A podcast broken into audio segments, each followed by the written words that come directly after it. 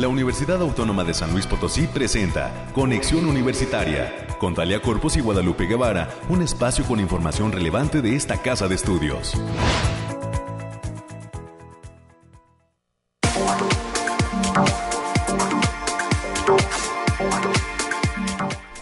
Muy buenos días a todas las personas que siguen con atención este esfuerzo de comunicación de la Universidad Autónoma de San Luis Potosí, Conexión Universitaria.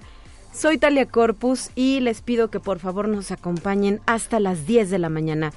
Tenemos un programa en el cual abordaremos, como es costumbre, temas de interés sobre lo que sucede en la Universidad Autónoma de San Luis Potosí.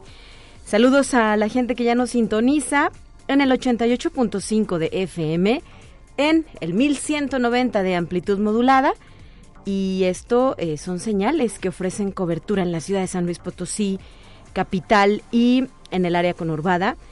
Además, eh, estaremos también, estamos también ya transmitiendo, como es costumbre, en Matehual a través de la señal del 91.9 FM.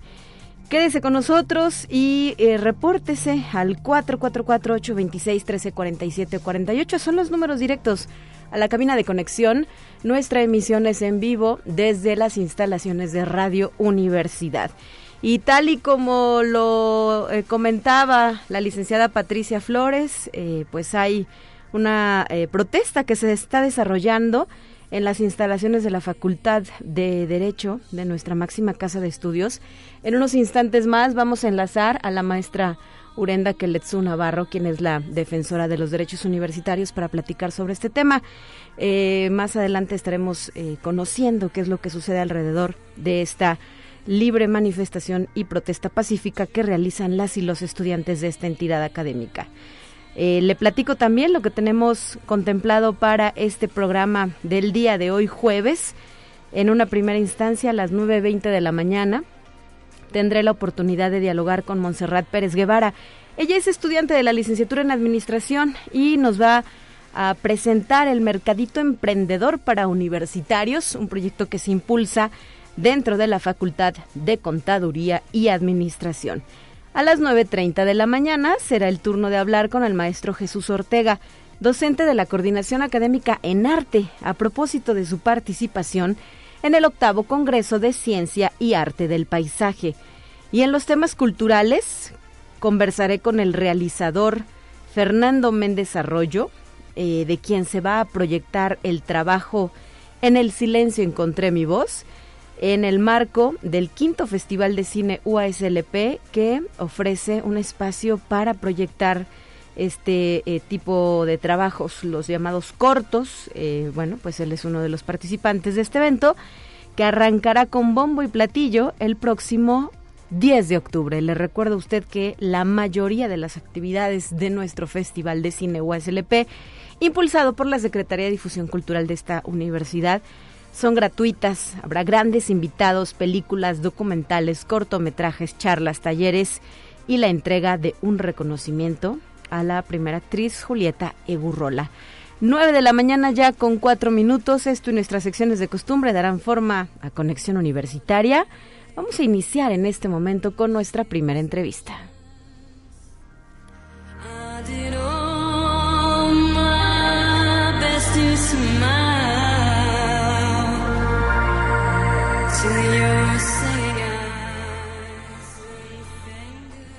Y voy a la línea telefónica donde se encuentra la doctora Urenda Keletsu Navarro, quien es la defensora de los derechos universitarios y a quien le agradezco esta posibilidad de comunicación para eh, conocer de viva voz qué es lo que está sucediendo en la Facultad de Derecho de la Universidad Autónoma de San Luis Potosí y qué ha hecho nuestra casa de estudios justo con esta demanda estudiantil. Muy buenos días, eh, doctora. Muy buenos días, Talia. Buenos días al auditorio. Efectivamente, estamos aquí afuera de la Facultad de Derecho de la Universidad Autónoma de San Luis Potosí, atendiendo el reclamo que evidentemente pues es, es, justo por parte de la comunidad estudiantil y en respecto a su derecho a la manifestación, ante la exigencia a las autoridades estatales y municipales eh, de conocer cuál es el estado de la investigación en la que se encuentra su compañera estudiante y eh, la petición también concreta de que se pueda reactivar el proceso de seguridad alrededor de los campos universitarios que estuvo gritando en su momento el municipio de San Luis Potosí. Sí. En el primer tema eh, han estado aquí presentes las autoridades estatales de la Fiscalía de Derechos Humanos, de la Unidad de Búsqueda de Personas, de la Comisión Estatal de Búsqueda de Personas, de la Secretaría de Gobernación, de la Subsecretaría de Derechos Humanos y Asuntos Jurídicos, quienes les han compartido a las y los estudiantes que eh, la información que pueden brindarles, toda vez que se trata de una investigación reservada y en atención a no revictimizar ni a la familia ni a la persona que está como no localizada, se les ha brindado la información de que se tiene noticia de que la compañera está bien, sigue en estado de no localizada. Esto es importante hacer una distinción en el sentido de que una persona desaparecida presupone y, eso implica para la autoridad iniciar una línea de investigación en el sentido de que haya podido ser víctima de un delito, se encuentre en riesgo, en la posibilidad de perder la vida y esa es la distinción en la que no, en esa hipótesis no se encuentra la estudiante que, que, por la que se exige eh, que actúen las autoridades estatales. Lo que les han informado las autoridades estatales es que tienen indicios suficientes en la carpeta de investigación para determinar que se encuentra bien, que se encuentra con vida, sin embargo no han podido dar aún con eh, el, estado exacto, digamos, o el espacio geográfico exacto de su localización. Eh, no pueden brindar más datos en atención a lo que yo te comentaba, Talia, que es garantizar la integridad de la familia de la víctima en el sentido justamente de que la autoridad no revictimice, sino que mantenga en calidad de informados únicamente a quienes tienen acceso a la carpeta de investigación. Y por lo que hace el tema de seguridad pública, se encuentran aquí el director de Seguridad Pública Municipal y se encuentra también el, presidente municipal, Enrique Galindo, quienes están estableciendo un diálogo con el estudiantado a efecto pues de tomar algunas acciones que puedan implicar desde luego la posibilidad de que el municipio despliegue eh, operativos de seguridad alrededor de los campus universitarios, algo que ya se había establecido como acuerdo con anterioridad, Talia. Claro, hay que poner en énfasis, doctora Aurenda Keletsu, que esta ausencia de la joven no sucedió en instalaciones universitarias, sino cuando iba en tránsito de su casa a la escuela, a la cual ya no llegó ni a su trabajo, ¿verdad? Y eh, pues eh, que eh, y que, el, que además el caso fue reciente, me parece que el pasado lunes, ¿no? Fue cuando comenzó a registrarse esta ausencia. Así es, la noticia se tuvo eh, el día lunes, Talia, empieza a circular la información. Eh, la ficha realmente se activa después de que tutores de parte de la víctima presentan la correspondiente denuncia, también por parte de la Defensoría realizamos las gestiones directas con el fiscal, quien siempre tuvo la disposición de remitirnos con las instancias conducentes que pudieran activar la ficha, la ficha de investigación y los protocolos de investigación para dar con su localización. Y efectivamente de lo que se tiene conocimiento muy claro es que eh, ella salió a temprana hora con dirección, eso es lo que presuntamente se sabe de manera pública, eh, y que eh, ya no llegó a las aulas universitarias. En función de esto, compañeras, compañeros, profesorado, eh, pues se extiende la preocupación, incluso pues emite un comunicado que, se extiende la preocupación de la comunidad antes de que el comunicado de la EPG, de la Fiscalía General del Estado, alrededor de ayer de las 5 o 6 de la tarde saliera y pudiera divulgarse eh, los datos que la Fiscalía puede proporcionar, eh, sin evidentemente eh, revictimizar a la familia, como lo he dicho, y a la víctima. Ok, doctora Aurenda Keletsu, desde un primer momento la universidad se puso en contacto con las autoridades porque justo unos de algunos de los comentarios que hemos podido leer en redes sociales es eh, pues la crítica de lo contrario, ¿no? De que permanece omisa, de que no se involucra, de que no le preocupa a su comunidad estudiantil. Tú como defensora de los derechos universitarios, ¿qué nos puedes decir sobre este punto? Sí, yo diría que en el caso concreto de, la desaparición, ahora no localización de Yesenia, el, primer día que se tuvo conocimiento, la defensora adjunta, la maestra Beatriz Aguilera, eh, se puso en comunicación con la unidad de búsqueda de personas y con la Comisión Estatal Ejecutiva de Atención a Víctimas a efecto de buscar los mecanismos en los que nosotros como eh, terceros, digamos, lo interesados, pudiéramos poner en conocimiento de la autoridad a efecto de que se establecieran los protocolos. Al día siguiente nos entrevistamos en razón de que teníamos un eh, proceso, digamos, directo eh, con el fiscal eh, tanto el rector, el director y su servidora con el fiscal solicitándole de manera expresa se pudieran desplegar las acciones conducentes a su localización y el fiscal estuvo en toda disposición, instruyó a las instancias conducentes para que atendieran la, la solicitud y a unas cuantas horas tanto la comisión de búsqueda como la propia fiscalía emitieron la ficha de búsqueda. Eh, tengo entendido que la Fiscalía se ha mantenido en comunicación con la propia universidad informando, pero que en efecto, Talia, eh, es importante precisar que esta información no puede ser divulgada, como lo he dicho de manera reiterada, toda vez que se implica poner en una situación de riesgo o en una situación de estigmatización a la familia o a la víctima. Entonces, eh, es, importante, ante todo, eh, salvaguardar los intereses y la dignidad de las personas que están comprometidas en esta investigación. Muy bien, eh, maestra, doctora Aurenda Keletsu, eh, ¿se llegarán a acuerdos con los estudiantes? ¿Sabemos eh, si hay esa disposición de concluir con esta protesta que están llevando a cabo de manera pacífica o todo el día se prevé que puede estar así?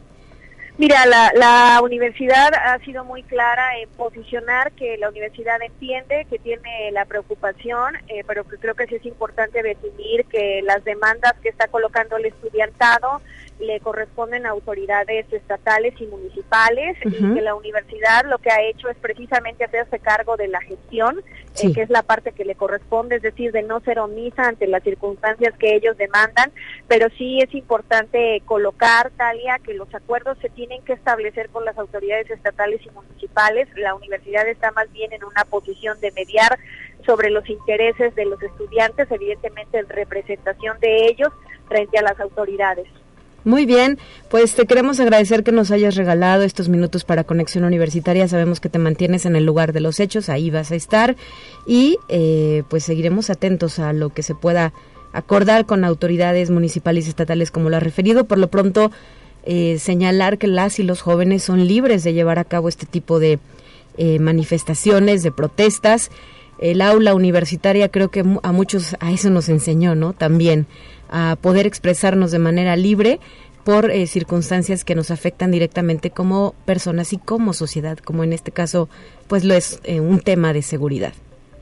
Así es, Talia, yo coincido contigo y efectivamente, bueno, eh, es importante remarcar que las autoridades universitarias lo que les pidieron inicialmente fue que le dieran la posibilidad a los estudiantes de ingresar sin solicitarles que retiraran la manifestación, justamente expresando que el derecho a la libre manifestación no solo es un derecho universitario, sino un derecho humano que les será garantizado. Muchas gracias, doctora. Seguimos en contacto. Muy buen día. Igualmente, Talia, buenos días. Son las nueve de la mañana ya con 13 minutos y nos vamos corriendo a nuestra siguiente sección porque ya está por aquí la licenciada América Reyes con otra información.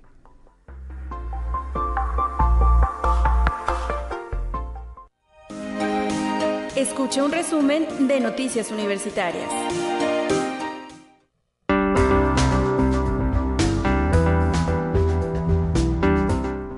América Reyes, ¿cómo estás? Muy buenos días. Vámonos cambiando de tema porque hay más asuntos que tocar. Así es, Talia. Muy buenos días. Ya es jueves, jueves 6 de octubre. Saludos a quienes nos sintonizan a través de las diferentes frecuencias y vámonos rápidamente a la información. Los días 12 y 13 de octubre, la Coordinación Académica Regional Altiplano de esta Casa de Estudios, que se encuentra ubicado en el municipio de Matehuala, muchos saludos, será sede de la quinta edición del Congreso Nacional de Energías, ENERNAT, en el que se espera la presencia de más de 200 participantes por medio de la Academia de Energías Renovables y el Cuerpo Académico Tecnologías Aplicadas a Sistemas de Energías Renovables TASER de la Coordinación Académica Región Altiplano, es que se va a realizar este evento que va dirigido a estudiantes de licenciatura y de posgrado. Y esta casa de estudios está invitando a las y los docentes de bachillerato interesados a la tercera Feria Vocacional del Campus Oriente que se va a realizar el próximo viernes 14 de octubre para que conozcan de cerca las opciones educativas y de formación profesional que ofrecen las facultades de Ciencias Sociales y Humanidades, Ciencias de la Información, así como la Facultad de Psicología. Para registro de grupos de estudiantes de bachillerato y participación en esta feria, las y los interesados pueden comunicarse al teléfono 4448 32 1000 o bien al correo alejandro.valladares.uaslp.mx. Y el Instituto de Investigación en Comunicación Óptica Está invitando a su comunidad estudiantil académica y de servicio a participar en el cuarto concurso de calaveras literarias. Las bases de participación están ya disponibles en la página de la entidad y la fecha límite de entrega de versos es el próximo 20 de octubre del presente año. Celebremos nuestras tradiciones y bien pueden comunicarse al teléfono hoy 4448 25 0183, las extensiones 106 y 224. Y también hay que recordarles que este día la Consejería de Alumnos de la Facultad de Economía está cerrando la convocatoria para la solicitud de becas alimenticias 2022. Así que si eres estudiante de aquella entidad académica y deseas solicitarla, Puedes enviar carta de motivos, nombre completo, clave y horario al correo fecon2021 gmail.com para poder hacer la solicitud y recordándoles que hoy 6 es el último día de registro. Muy bien, que no se les pase, ¿verdad? Exactamente. Y el doctor Mauri de Jesús Pozos Guillén, quien es secretario de investigación y posgrados, va a participar de la decimoséptima Jornada Internacional de Ciencia y Tecnología, así como de la decimoquinta Jornada de Becarios y Tesistas con una conferencia denominada De la investigación científica a la práctica clínica odontológica que está organizando la Universidad Nacional del Nordeste. La cita es el día de hoy, 6 de octubre a las 9.30 horas, o sea, ya cosita de nada. Para mayores informes en el Facebook de la Secretaría de Investigación y Posgrado UASLP. Y también, como ya lo había referido Talia, el quinto Festival de Cine de la UASLP ya ha definido la película que se va a exhibir para el arranque, que va a ser el próximo lunes 10 de octubre. Se trata del filme La Civil de la directora Teodora Mijay, la cual se va a exhibir en el patio del edificio central a partir de las 19 horas. La entrada es completamente libre, ya saben, nada más hágase su cubrebocas. Y también hay que decirles que va a estar presente durante, durante la exhibición la actriz, su protagonista, Arcelia Ramírez. Toda una, todo un emblema, ¿verdad? En el cine mexicano, en el cine hecho en México. Y pues es una de las estrellas que va a engalanar nuestro quinto Festival de Cine UASLP. Por cierto, no olvides seguirlos en redes sociales, ya se encuentra así, Festival de Cine UASLP en Facebook y también en Twitter tienen sus cuentas activas para que no se pierda eh, pues toda la programación que ya está preparada, que ya está lista y que comenzará a desarrollarse a partir del próximo lunes y hasta el día viernes. Le reitero a usted, las actividades, la mayoría son gratuitas. Me parece que los únicos que tuvieron algún costo fueron los talleres, pero eh, fuera de eso, proyecciones y demás, es de entrada libre, eh, pues diría yo que para toda la familia, pero hay películas que pues pueden ser de adolescentes en adelante, ¿no? Así es. Bueno, y también recordarles que el día de mañana, viernes 7 de octubre, la Facultad de Ingeniería está invitando a la conferencia Cuidando mi salud, estrategias para disminuir el cáncer de mama, que será impartido en el auditorio de aquella entidad académica por la doctora Virginia Canseco González. La cita, le reitero, es el viernes 7 de octubre a las 11 de la mañana. También la entrada será completamente libre. Y la Facultad del Hábitat está haciendo un llamado a todas y todos sus egresados a que sean parte de sus 50 años de surgimiento. Por ello invitan a recuperar experiencias y aprendizajes derivados de la convivencia, participación y estancia en sus instalaciones. Esto como lo pueden hacer a través de fotos, videos o audios que expresen alguna grata experiencia en la Facultad del Hábitat para que participen. La fecha límite de entrega de material es el próximo 21 de octubre del presente año. Pueden checar la convocatoria en la página institucional de la entidad. Y la División de Vinculación está invitando a todos los estudiantes a participar de la cuarta Feria Virtual de Servicio Social y Prácticas Profesionales. Las inscripciones son en línea hasta el próximo 31 de octubre. Y la Dirección Institucional de Gestión de Calidad también está invitando a todos los estudiantes para que contesten la, encuesta de satisfacción de estudiantes. Pueden participar a la fecha límite es el próximo 31 de noviembre, pero todavía tienen tiempo. Su opinión nos interesa y la comunidad universitaria se le recuerda que la Oficina de Transferencia del Conocimiento de la División de Vinculación está invitando a participar en la campaña de fomento a la protección de la propiedad intelectual para que solicite su capacitación y proteja sus ideas. Así es, este es un evento enfocado en la comunidad universitaria.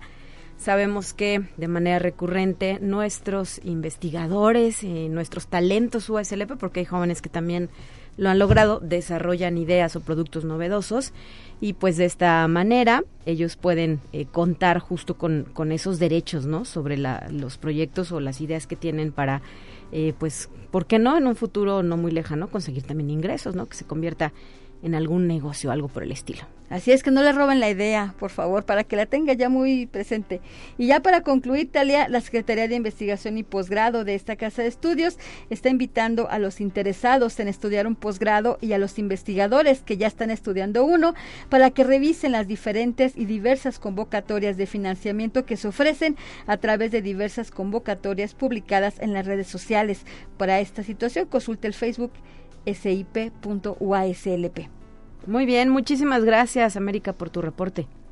Hasta mañana. Hasta mañana, ya es jueves, casi viernes, 9 con 21. Tenemos otra invitación que nos ha hecho llegar también la Coordinación Académica Región Altiplano, que el próximo 10 de noviembre, de las 10 de la mañana a las 3 de la tarde, eh, llevará a cabo el taller de elaboración de rompope y trufas. Esto es para la para los habitantes de Matehuala y de las áreas cercanas, si tienen interés en este taller que se antoja mucho, ¿verdad? Taller de elaboración de rompope y trufas. Será impartido por la doctora Zenaida Saavedra Leos, a quien le mandamos muchos saludos. Eh, cuesta 500 pesos, una inversión de 500 pesos, incluye material, el cupo es limitado y pues el producto que elabores te lo vas a llevar a tu casa.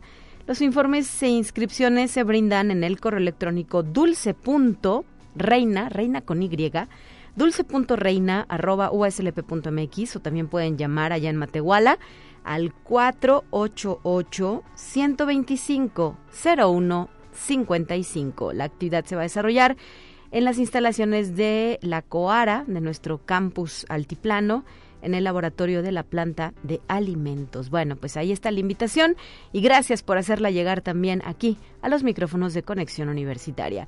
9 con 22, vamos con nuestra siguiente invitada.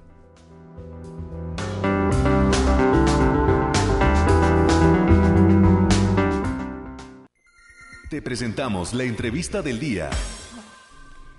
Montserrat Pérez Guevara, estudiante de la licenciatura en Administración. ¿Cómo estás? Muy buenos días. Hola, buenos días. Pues muy contenta de, estar aquí. Así es, ¿verdad? De venir a visitarnos aquí a la cabina de conexión universitaria para presentarnos un proyecto llamado Mercadito Emprendedor para Universitarios. ¿A quién se le ocurrió esta idea? A quién va dirigido y cómo se puede participar, cuándo se va a llevar a cabo, son algunas de las preguntas que se me ocurren para comenzar con esta charla. Adelante, Montserrat, platícanos. Bueno, pues el proyecto comienza con nuestro grupo estudiantil de la Facultad de Contaduría. Hoy en día, pues somos la consejería suplente de la Facultad de Contaduría y Administración, junto con nuestra consejera Luisa Fernanda. Pues empezamos este proyecto hace un año, el primer mercadito, y pues eh, queremos hacer la segunda edición, pues más que nada es un proyecto este para apoyar a la comunidad estudiantil universitaria a impulsar sus emprendimientos para que tengan una mayor visualización. ¿Cuándo se lleva a cabo? Va a ser el sábado 15 y domingo 16 de octubre en el Centro de Promoción de Tequisquiapan. Está justo enfrente de la placita de Tequis, al lado de el Italian Coffee. Ok, ahí sobre la calle de Amado Nervo, ¿verdad? No, Arista. Arista, perdón, todavía se llama Arista y ahí. ¿Y cómo se puede participar? Eh, ¿Cómo se pueden inscribir o dónde hay que hacerlo? Claro, pues mira, en nuestras páginas de, de Facebook, Instagram, como Mercadito Emprendedor FECA, segunda edición, este, nos puedes mandar un mensaje y si no, pues directamente conmigo, que estoy este todo el día ahí disponible. Mi número es 487-146-2118 y ya me mandan un mensaje para mandarles todos los datos, cómo te puedes inscribir. Y eh, hay que cumplir algún requisito, hay que hacer algún pago, no sé cómo es la dinámica. Sí, tiene, es un pago, es mínimo, o sea, comparación de otros mercaditos que, que han habido, el pago es, es muy, muy bajo para estudiantes porque pues sabemos que somos estudiantes y pues hay tarifas, o sea, tenemos cuatro paquetes. Dependiendo del tamaño de tu stand. Claro, Perfecto. Oye, ¿y solo universitarios o quiénes se pueden inscribir? Sí, y la idea empezó con universitarios, o sea, ayudar a los universitarios más que nada, jóvenes. Y tienen que acreditar entonces que son estudiantes de la uni. De la universidad, sí. Eh, ¿Hasta cuántos expositores piensan ustedes tener? Pues la idea era tener a más de 30, 30 expositores, porque el lugar que tenemos está muy amplio, está muy bien, la verdad, y la ubicación más que nada por los domingos, ya ves, Carranza cierran, mucha gente, ambiente familiar, entonces pues está muy bien. Oye, entonces recuérdanos, es este fin de semana, eh, bueno, perdón, el próximo, ¿verdad? este 15 y 16, sábado y domingo. Sábado y domingo. ¿De, qué hora a qué hora? 10 de la mañana hasta las 7 de la tarde. ¿Y qué rubros de venta van a tener? Como qué tipo de objetos, productos vamos a poder conseguir sí, ahí? Vamos a tener muchos postres, comida, snacks, este ropa, bazares, eh, bisutería, joyería, eh, pues más que nada comida también. Bueno, pues hay que tomar en cuenta esta invitación que ustedes nos hacen y reiterar a nuestra comunidad universitaria que si quiere participar, eh, pues no lo dude y se ponga en contacto. Recuérdanos de nueva cuenta cómo los pueden localizar. Por Facebook, Instagram, como Mercadito Emprendedor FECA, segunda edición. Y si no, directamente conmigo, Monse Pérez. Este, mi número es 487-146-2118. ¿La entrada al evento será libre? Sí, es libre para todo el público que quiera ir. Bueno, pues reiterar que este es un esfuerzo que llevan a cabo estudiantes de la Facultad de Contaduría y Administración de la Consejería Suplente, ¿verdad?, de esta entidad académica y eh, que les permite, eh, pues, eh, llevar a cabo estas actividades económicas, impulsar un poquito nuestro mercado interno. ¿Cuáles fueron los resultados del año pasado, Monse? Platícanos cómo les fue en la primera edición. Pues en la primera edición, como pues, como siempre las primeras, no se llega al gran objetivo que es tener a demasiados este emprendedores. La idea surge pues nada más para la Facultad de Contaduría, pero este este año quisimos abrirlo a toda la, la UASLP, o sea, todas las facultades para que entraran. Entonces, pues el pasado hubo un poco menos de, de gente inscrita y pues menos flujo de personas. Pero este año esperan romper las expectativas. Sí, sí, este año queremos queremos mucha gente. Si nos están escuchando desde facultades como el Hábitat, Comunicaciones, Ciencias Sociales y Humanidades, Agronomía, todos pueden participar. Sí, sí, todos. Muy bien, ¿algo más que quieras agregar? Pues no, pues los seguimos invitando y pues aunque sean universitarios, por ejemplo, y no tienen algún negocio, pero tienen familia que tiene su negocio, pues igual están, están abiertos a, que participen. Bueno, pues eh, ahí está este proyecto que impulsa la Facultad de Contaduría y Administración a través de su comunidad estudiantil. Y muchísimas gracias por habernos acompañado aquí en Conexión. Sí, gracias a ti. Suerte en el evento. Gracias. 9 con 28, nos iremos a una pausa. Esta será muy breve y hay más regresando del corte.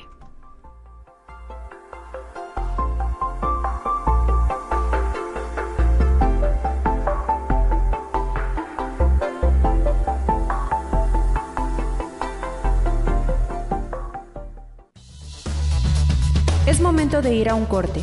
Enseguida volvemos.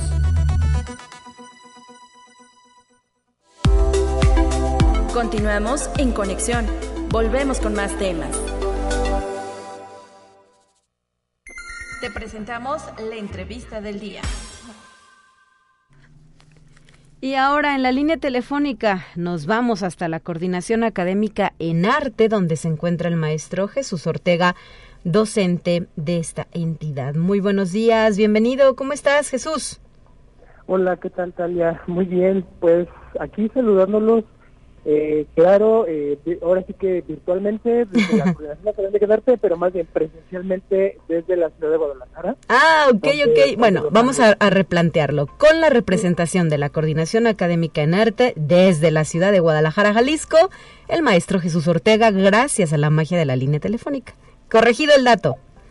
Perfecto, Talia. ¿Qué tal? Buen día. Sabemos que estás participando en el octavo Congreso de Ciencia y Arte del Paisaje. Platícanos de tu proyecto.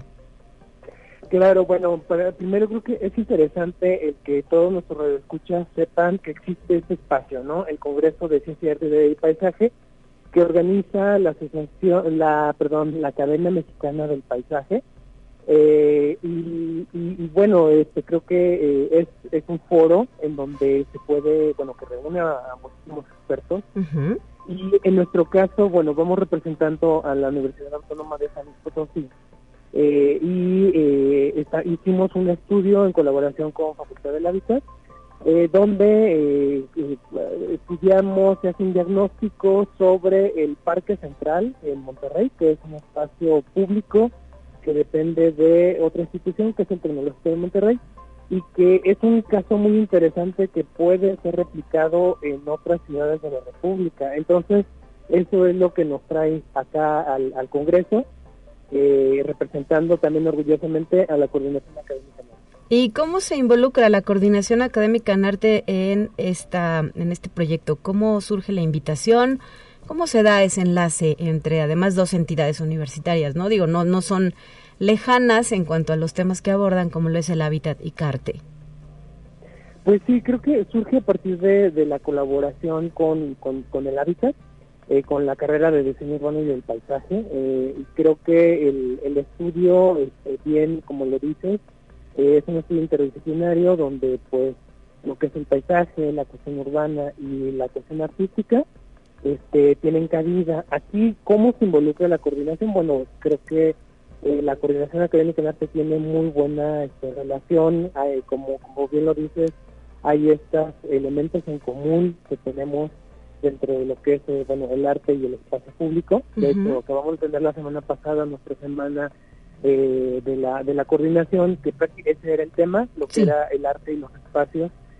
Y en el caso de los espacios públicos, bueno, el, parte del estudio hay una hay una instalación muy interesante del artista James Turrell, eh, que hace en este parque central, que es una, una pieza eh, contemplativa eh, de arte y de paisaje que este, en la que está abierta todo el público este, con previa cita, pero que esa es como el punto, ¿no? El punto clave, el punto que nos que tenemos en común con los estudios de paisaje y, de, y del diseño urbano. Muy bien, ¿este proyecto ya concluyó, está en desarrollo o en qué etapa se encuentra, maestro Jesús Ortega? Pues en, general, el nuestro fue un diagnóstico, un diagnóstico para ver las cualidades, este, aquellas características para poder después, eh, pues generar iniciativas, ¿no? Para réplica de estos casos en otras ciudades, este, incluso llevárnoslas a, a, la propia, ¿no? A, San Luis Potosí. Sí. Y eh, el diagnóstico este, se realizó. Eh, claro que parte de todo un proyecto que sigue en proceso, que es este, eso se lleva a cabo en la ciudad de, Monterrey. Sí. Y este que es un, proyecto que sigue este, en, proceso, no digamos que va ahí como a la mitad, aunque todavía se tendrán mucho más eh, eh, edificios e intervenciones de a nivel urbano en esta en esta zona de la, de la ciudad. Muy bien, ¿y qué, mm, qué ejemplo exitoso nos podrías compartir de eh, pues esa generación de comunidad a través del el arte y el paisaje? Eh, no solo, quizá no en México, quizá de otros espacios, eh, de otros lugares donde se ha explorado esta posibilidad y se ha logrado obtener resultados positivos. Algo que tengas en mente. Pues sí, creo que eh, pues, me quedo pensando, ahorita lo primero que se me vino a la mente es eh, toda la intervención urbana que se ha hecho en la ciudad de, bueno, en Ciudad Juárez, ¿Sí? que es ciudad hermana con El Paso, Texas, en donde los artistas, dado todo un fenómeno social y un fenómeno urbano, que es tener esta conurbación entre dos ciudades, este, se han dado a la tarea de expresar. Y entonces han intervenido parte del río Bravo, este, este, nexo fronterizo, en donde se conjunta el arte con, este, creo que muy importante, este, la respuesta hacia la sociedad, ¿no? preocupados por lo que sucede, ¿no? Creo que también siempre cuando pensamos en Juárez se nos viene a la mente la cuestión de, pues, digo, es triste, pero las muertes de Juárez. sí, la violencia que se vive en la zona. La violencia, y, y creo que esto, eh, los artistas se han volcado en tener una intervención, y me parece este, que ha sido este, bastante exitoso, este, con repercusiones, porque no solamente es la cuestión de intervención del espacio, sino este, la, eh, lo que el impacto que tiene en la sociedad. Bueno, pues ahí está eh, la participación que llevas a cabo en este octavo Congreso de Ciencia y Arte del Paisaje. Me imagino que está comenzando o, ya van a ustedes a terminar con su estancia allá en No, de hecho, comenzamos el, el congreso eh, es del 6 al 9 de octubre, entonces prácticamente estamos comenzando. Justo acabamos de tener este, la inauguración eh, de las actividades y es un congreso que este, pues todos estos días tenemos eh, ponencias, tenemos actividades, es muy activo, algo que a mí me sorprendió, este, no es digamos que en los diferentes congresos que, que, participo y que representan la autónoma, es, de los más nutridos, entonces cosa que se me hace bastante interesante porque este, creo que eh, como universidad creo que hay que destacar que tenemos presencia en, en, pues, actividades de, de, todas las disciplinas, ¿no? Y en este caso de, de, arte este, y paisaje, creo que, pues, bueno, aquí estamos representando orgullosamente a nuestra Universidad Autónoma. ¿Quién más participa por parte de la universidad en este congreso, maestro? Sí, bueno, en esta ocasión, eh, en la colaboración con Facultad del Hábitat, nos está también acompañando el doctor eh, Víctor Manuel Gutiérrez, claro. de la Facultad del Hábitat. Muchos saludos al maestro, nuestro antiguo colaborador aquí de Conexión. Así es, y él también se encuentra aquí con nosotros, este, quien también les manda un fuerte saludo a todos nuestros radioescuchas. Ay, pues sí, podemos platicar con él aprovechando que estamos aquí en la mesa. ¿Me lo puedes comunicar, maestro? Eh, no lo tengo aquí. Ah, no está a tu lado, pensé que estaba ahí contigo. Bueno, bueno, bueno. Dije, sería oportuna el momento para saludarlo. Bueno, mándale nuestros saludos y por supuesto nuestras felicitaciones por estar presente en este octavo Congreso de Ciencia y Arte del Paisaje. ¿Algunos estudiantes andan también por allá? Eh, en esta ocasión eh, participó un estudiante, un estudiante que también este, participó con ponencia, de, pero este, no se encuentra de forma presencial. Ok, solamente mandó su trabajo. Los dos, maestros, así es. Muy bien, pues que sea un éxito y que además aprendan mucho. Ustedes también como docentes, ¿verdad? Hay que hacer énfasis en ello, que los docentes pues no es que estén estáticos, ya aprendieron algo en su carrera y hasta ahí quedó, sino que de manera eh, recurrente deben estar reinventándose y actualizándose, maestro Jesús Ortega. Así es, y creo que algo este, muy muy importante que está sucediendo justo ahora es que con el regreso a la presencialidad de lleno, están retomando muchas actividades, este, la participación eh, estudiantil y también de los docentes en, pues, en todos los foros, ¿no? Se están retomando. Creo que eso es algo muy importante que estamos recuperando todo el tiempo perdido. este, bueno, a lo mejor no perdido, pero sí creo que estamos regresando con toda la actitud con toda la energía para este pues, pues seguir avanzando ¿no? entonces este yo agradezco que, se estén abriendo todos los foros y yo creo que también parte de lo que yo invitaría a todos nuestros docentes y estudiantes que nos escuchan es a impulsarlos a que volvamos a tomar exactamente la participación en todos los foros, eh, independientemente de nuestra disciplina, en todo lo que podamos, ¿no? Porque creo que este, una universidad, pero también gracias a, a este movimiento, a la colaboración, a la participación, porque además, como bien dice Italia, eh, el objetivo es todo lo que aprendamos y todo lo que tomemos de estos espacios, regresarlo a las aulas, regresarlo a nuestra comunidad. Muy bien. Muchísimas gracias por habernos acompañado en esta ocasión. Saludos hasta la ciudad de Guadalajara, Jalisco, y que sea pues un éxito la participación en este congreso. Muchísimas gracias, Talia. Saludos. Hasta la próxima, 9 de la mañana ya con 40 minutos. Vamos a más.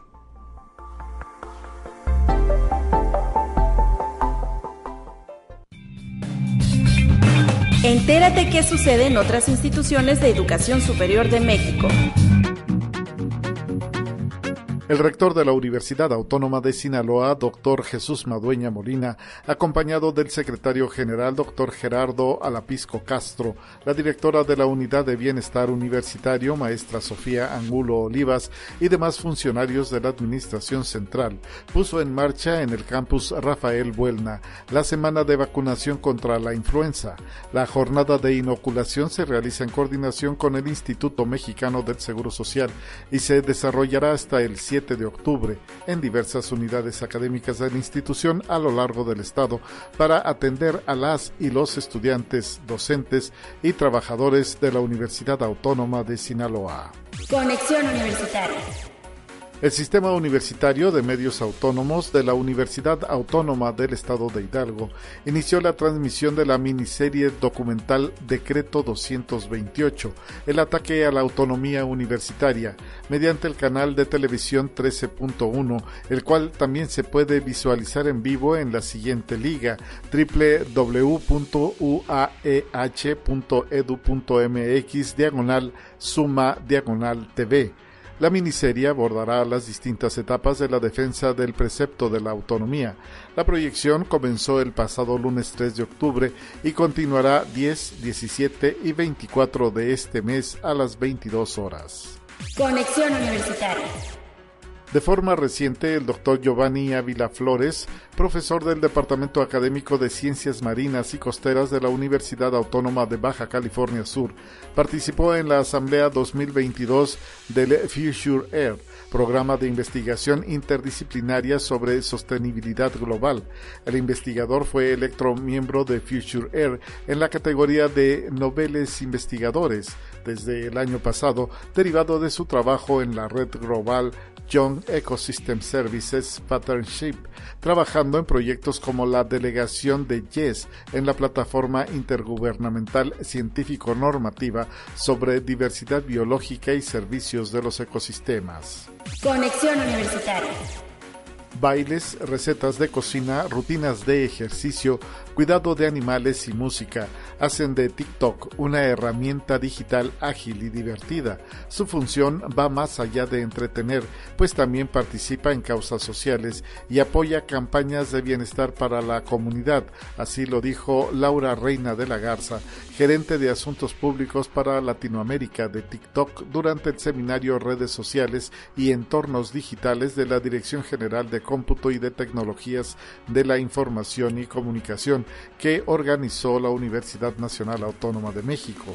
La gerente de TikTok asegura que esta no es una red social, sino una plataforma de contenidos que está impulsada por la comunidad, donde no importa el número de seguidores, sino la historia que vengas a contar.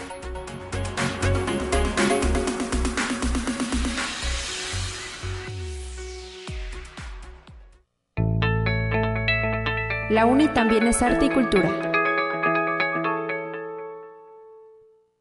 9 de la mañana ya con 44 minutos aquí en Conexión Universitaria. Eh, estamos tratando de localizar a nuestro invitado esta mañana. Ojalá que ya pronto se ponga en contacto con nosotros porque estamos, eh, vamos a platicar sobre lo que es el quinto Festival de Cine UASLP. Le reitero que ya solo faltan cuatro días para que suceda este gran evento de la Universidad Autónoma de San Luis Potosí que está dirigido a la sociedad potosina y a quien quiera lanzarse, inclusive si nos visitan de otras ciudades cercanas, pues vengan, aquí los esperamos con los brazos abiertos en este gran esfuerzo que eh, busca impulsar el cine mexicano, el cine hecho en nuestro país.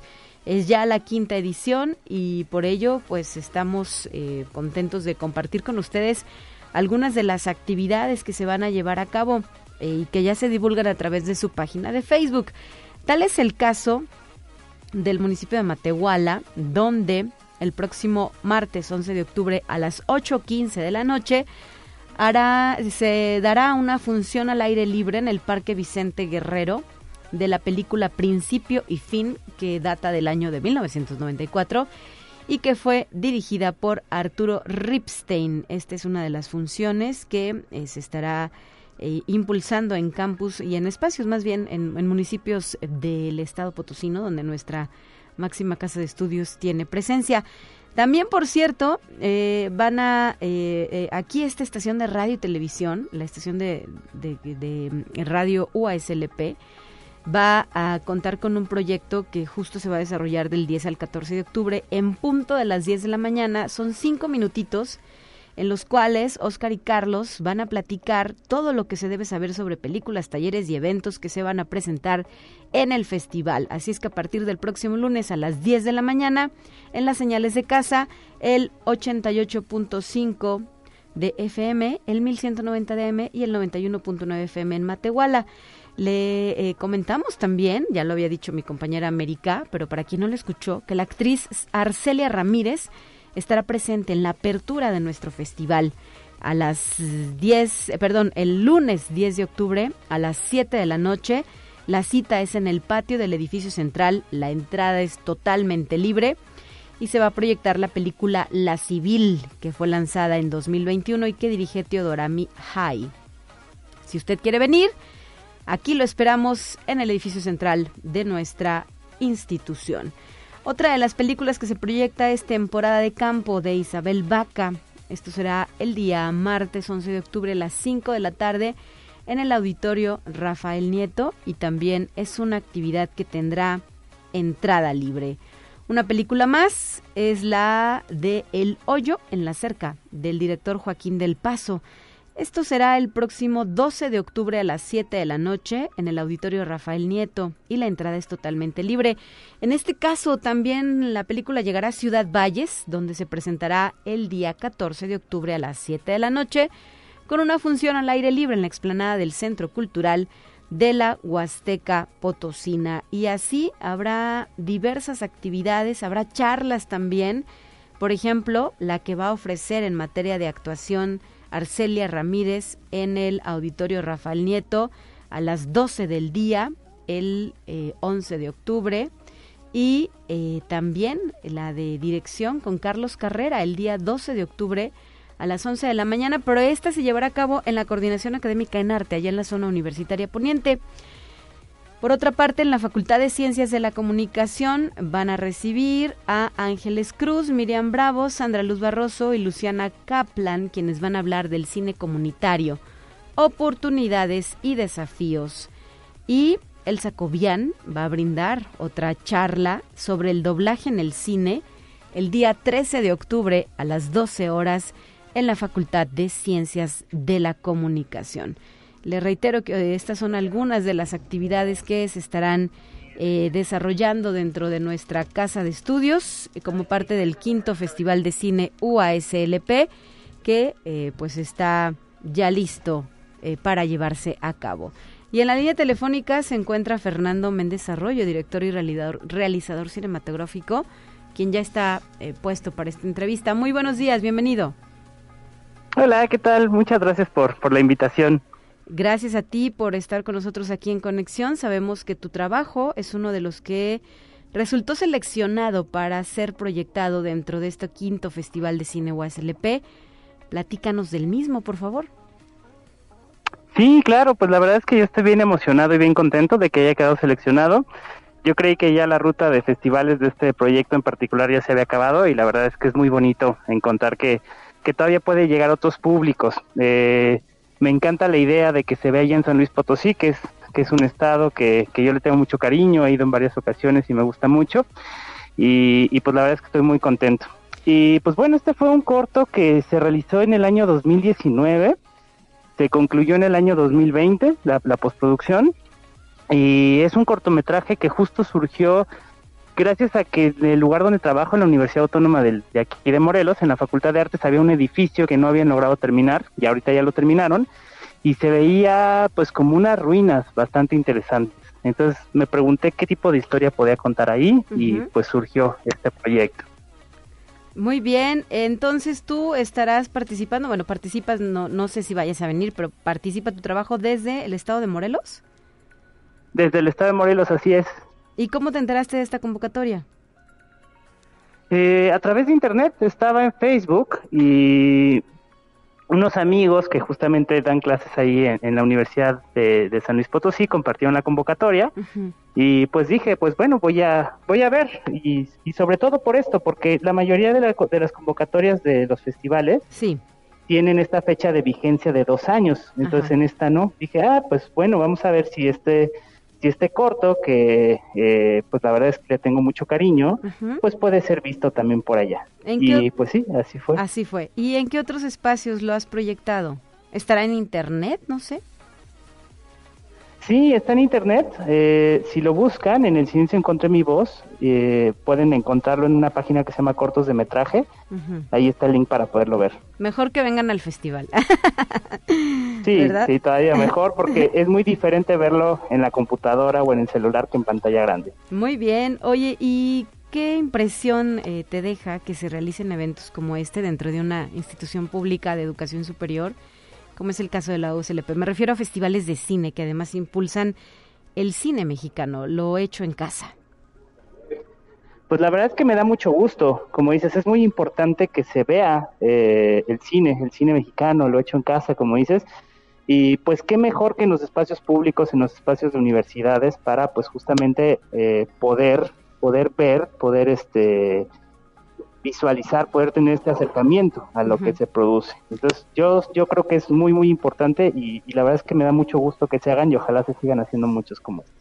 Oye, ¿y a qué dirías a aquellas personas que podemos llegar a pensar, no hombre, hacer un corto ha de ser lo más fácil del mundo, ¿no? ¿Qué duración tiene tu trabajo y qué retos implicó llevarlo a cabo? Pues en realidad este, este proyecto fue un proyecto que disfruté mucho porque todos los procesos fueron muy sencillos eh, y muy disfrutables. Como dices, de repente se vuelve muy complejo, muy caro, pero justo este proceso, como lo tenía tan claro y tan cercano todo, pues fue muy, muy sencillo y por lo tanto lo disfruté mucho. Yo creo que lo, lo, que diría es, hay que hacerlo y hay que hacerlo con amor y hay que hacerlo con lo que tenemos a la mano, con los recursos que tenemos cerca y así pues no estaremos, digamos, como, como sufriendo y en complicaciones. Y el cine es un proceso muy gozoso de estar con gente talentosa, de intercambiar ideas. Entonces también eso, estar abierto a conformar equipos, a formar cruz. ¿Está realizado tu corto bajo alguna técnica o, o son personas a las que vemos en, en acción? Son personas, es totalmente live action. Uh -huh. ah, ok, ok. Pregunto porque luego sí. hay cortos, no sé, de caricatura, de, de diferentes técnicas, sí, ¿no? animaciones, es Ajá. una, la animación me encanta y espero en algún momento hacer una animación, solo que sí conlleva mucho más trabajo. La verdad es que eh, yo, a mí me gusta mucho el trabajo con los actores, entonces también por eso trabajo mucho eh, live action, porque me gusta este intercambio creativo que logro con los actores. ¿Y hace cuánto que te dedicas a explorar el cine, Fernando? Uy, ya, ya, ya llevo varios años en esto. Mi primer cortometraje lo filmé en 2008, pero yo entré a estudiar artes desde el 2005, uh -huh. luego entré a estudiar cine en el 2010, entonces sí, ya llevo, ya llevo un buen ratito en esto. Digamos que es lo tuyo, el cine. Sí, sí, definitivamente. ¿Y eh, te has especializado en algún área del quehacer cinematográfico? Sí, sobre todo en la edición. Yo a lo que más me dedico es la edición profesionalmente, pero la dirección la hago pues por, por gusto, para contar mis propias historias. Ajá, ¿y te gusta hacer cortos o ya tienes largometrajes?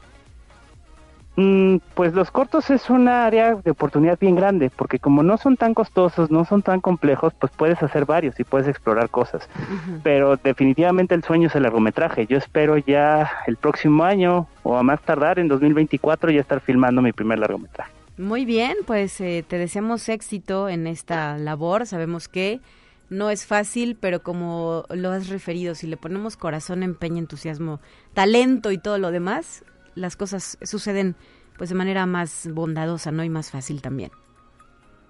Así es, exactamente. Muchas gracias, Fernando Méndez Arroyo. Saludos hasta el estado de Morelos y enhorabuena por tu participación. Muchas gracias.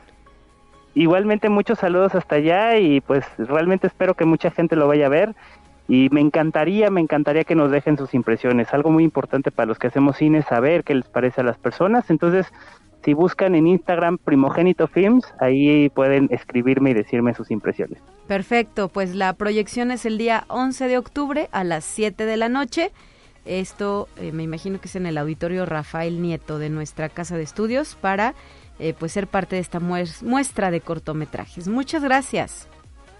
Gracias, hasta luego. Hasta la próxima, 9 de la mañana ya con 55 minutos. Estamos con el tiempo justo para despedirnos con la última sección de este programa. Soy Talia Corpus, le deseo un excelente jueves ya 6 de octubre del año 2022. No olvide portar su suéter, su chamarra, cargar el paraguas y si usted es conductor, evite por favor eh, pues salpicar a peatones y ciclistas. Maneje con precaución, bájele una la velocidad y así todas y todos podemos llegar sanos y salvos a nuestros hogares. Hasta la próxima, mañana estará de regreso en estos micrófonos mi compañera Guadalupe Guevara para cerrar bien informados de lo que sucede en esta la universidad pública más importante del estado de San Luis Potosí. Gracias por la sintonía.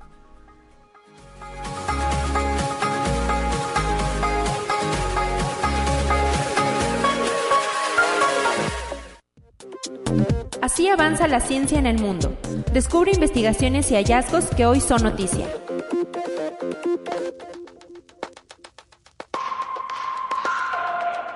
Un grupo de etólogos de instituciones científicas de Estados Unidos, Sudáfrica y República del Congo constató que los chimpancés y los gorilas pueden mantener relaciones sociales duraderas pese a pertenecer a especies diferentes.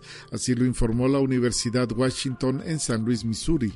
Los científicos observaron interacciones entre ambas especies de primates durante los más de 20 años que estudiaron el comportamiento de los chimpancés y los gorilas en el triángulo de Gualougo, ubicado en la parte sur del Parque Nacional de Nauvali Doki, en el Congo.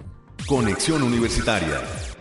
Una gran cucaracha sin alas que se alimenta de madera y que se creía extinta desde la década de 1930 ha sido redescubierta en la isla Lord Howe en Australia al pie de un baniano o higuera de Bengala. Durante mucho tiempo se pensó que la Panestia lata se había extinguido en dos islotes vecinos se habían encontrado algunas poblaciones dispersas de parientes cercanos, pero los ejemplares redescubiertos ahora por una estudiante de la Universidad de Sydney son genéticamente diferentes, detallaron los expertos. Conexión Universitaria. El Telescopio de Investigación Astrofísica del Sur en Chile, operado por el Laboratorio Nacional de Investigación para la Astronomía Óptica Infrarroja de Estados Unidos, tomó imágenes del rastro de escombros de más de 10.000 kilómetros de largo arrojados desde la superficie del pequeño asteroide Dimorphos, luego de varios días de que fuera impactado por la nave espacial DART. Las imágenes muestran una gran columna de polvo y escombros con gran claridad y estructura para dimensionar el alcance luego del impacto. Conexión Universitaria. España ha informado sobre el primer caso de gripe aviar H5N1 en humanos. Se trata del segundo caso registrado en Europa. El afectado es un trabajador de una granja avícola en la región de Castilla-La Mancha que dio positivo el pasado 27 de septiembre. El hombre ha permanecido asintomático y aislado hasta el día 28 cuando ya dio negativo a la infección. El resto de sus compañeros han dado negativo y todos han tomado de forma preventiva oseltamivir, un antiviral contra este tipo de gripe.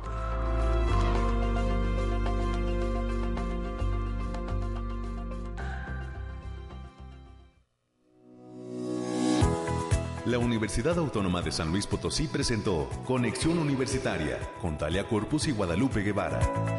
Sintoniza de lunes a viernes de 9 a 10 horas en Radio Universidad 88.5 FM y 1190 AM en San Luis Potosí. En el 91.9 FM con cobertura en el Altiplano Potosino.